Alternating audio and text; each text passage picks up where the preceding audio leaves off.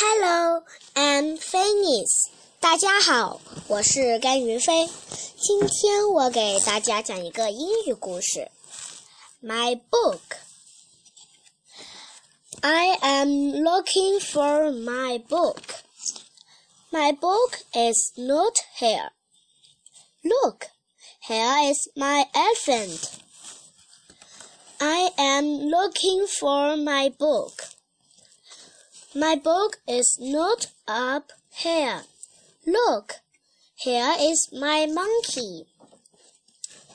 I am looking for my book.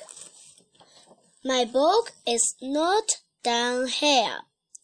Look, here is my tiger. Look, here is my book. Look at me. I can read my book. 谢谢大家。